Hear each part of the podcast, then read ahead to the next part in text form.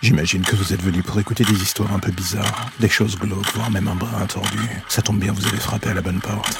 Prenez votre lampe torche, faites attention vous allez marcher, et n'écoutez pas les hurlements au loin pendant le voyage qui va suivre. Bienvenue dans l'ombre des légendes.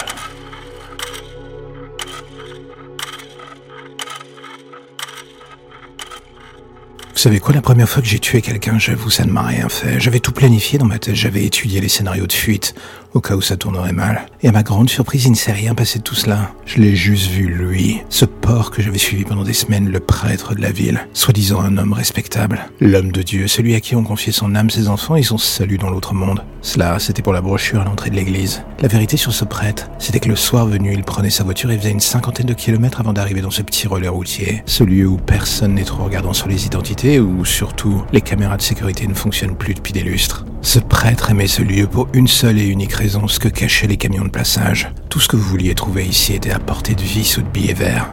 Lui, son addiction, c'était les prostituées. Plus elles étaient jeunes, plus il aimait. La police avait bien eu vent de quelque chose de louche qui se tramait dans son ombre, mais les preuves n'avaient jamais été assez fortes pour le coffrer. Je le sais car c'est moi qui avais repris l'enquête, et un jour j'en ai eu marre. Ce jour, c'est en retrouvant le cadavre de cette gamine dans la forêt, 13 ans et défigurée à moitié dévorée par les charognards. Et là, j'avais compris que si personne ne faisait rien, il continuerait à s'en sortir, il avait des connexions, il avait l'arrogance de se penser au-dessus des lois, l'histoire lui avait jusque-là donné raison. Mais ce soir, je reprenais le scénario en main. Je me souviens encore de ces derniers instants où je l'ai suivi, ce moment où il est entré dans ce camion, où il a mal refermé derrière lui la porte et que je suis rentré dans son ombre. Ce camion et ses cages remplies de gamines. Et au fond, ces hurlements. Il était là, s'amusant sur une femme attachée sur une chaise de dentiste. Il lui avait arraché les ongles de la main et s'apprêtait à en faire autant avec ses dents. Il m'a entendu à la dernière seconde, juste avant que je ne porte le premier coup. Et c'est juste quand il a réalisé que désormais c'était lui la proie que j'ai vu la peur s'installer tout comme le silence dans le reste du camion.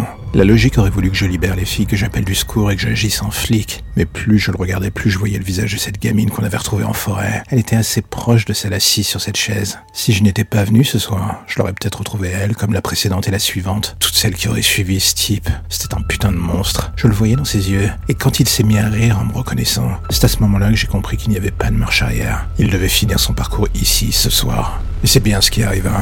Je libérais les filles, elles premières de ne rien dire, elles me laissèrent seul avec lui en fuyant pour ne jamais se retourner. Et désormais j'étais seul avec lui, attaché à cette chaise désormais. Il était là à ma merci, et ce que je lisais désormais dans ses yeux, c'était de la peur pure.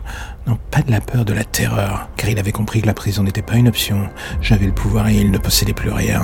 Et c'est exactement aujourd'hui ce qui reste encore de lui dans l'esprit des gens. Absolument rien. Un homme qui du jour au lendemain a disparu, une vie qui s'arrête, d'autres qui continuent grâce à moi. Et moi au milieu, qu'est-ce que je suis? Un homme de loi qui l'a corrompu pour mieux lui donner de la force. C'est ce que j'aime me dire.